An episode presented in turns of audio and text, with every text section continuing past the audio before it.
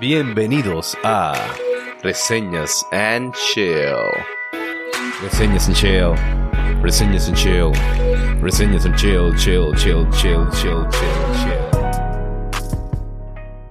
Hola, bienvenidos a Reseñas and Chill.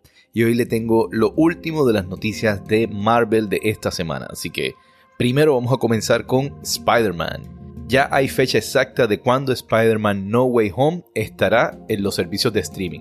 Y es que la cadena Voodoo confirmó que Spider-Man No Way Home estará disponible el 28 de febrero para poderla comprar en su plataforma.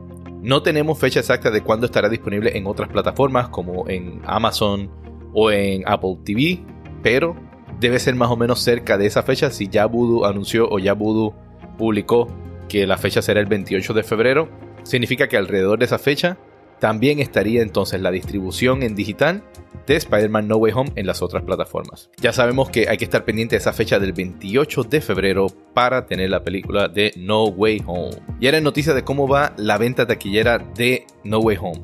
No Way Home acaba de pasar a Titanic domésticamente como una de las películas de más taquilla. Ahora mismo se encuentra en el número 6 de la historia de películas más taquilleras domésticas en Estados Unidos, lo que significa que si sigue como va de aquí a las próximas dos semanas, podría estar pasando a Black Panther y convertirse en la número 5. O podría estar alcanzando a Avatar y llegando hasta el número 4. Yo creo que estos son los números más realísticos de hacia dónde la película podría llegar. No creo que la película llegue al top 3, pero sí estaría entre el top 4 y el top 5 de películas más taquilleras. Y esto, tanto para Sony como para Marvel, sería una gran noticia, ya que hasta el día de hoy ninguna película de Sony había llegado a posicionarse en ese nivel y que sea una película de Spider-Man sería increíble para ellos. Por otra parte, le voy a hablar un poco de Andrew Garfield y Tobey Maguire, ya que está confirmado que en algún momento podrían volver a sus papeles en diferentes películas, en diferentes cambios, dentro de Marvel o Sony. Y esto es muy interesante porque ya no tan solo Sony depende de Tom Holland, sino que puede usar cualquiera de estas versiones de Spider-Man en sus otras películas y utilizar un cambio para poder establecer un poco más allá la historia, sin tener que depender exclusivamente de Tom Holland. Y lo mismo podrían estar utilizando en cualquier momento cualquiera de estas versiones. Ya hay una entrevista en la cual Andrew Garfield no dice exactamente si voy a regresar, pero da todos los indicios de que sí, de que está dispuesto a regresar.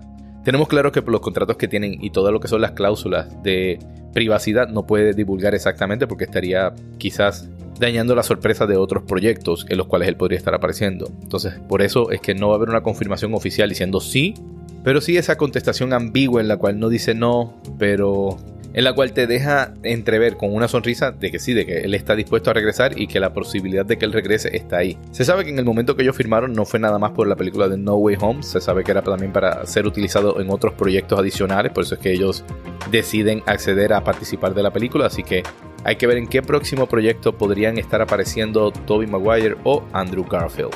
Estas son todas las noticias que tenemos esta semana en el mundo Marvel, así que si quieres seguir enterándote de lo último en noticias que tenemos aquí para Marvel, puedes seguirnos a través de la cuenta de Instagram Reseñas Chill o puedes seguir este canal también de podcast en el cual estaremos dando más avances sobre las noticias de Marvel.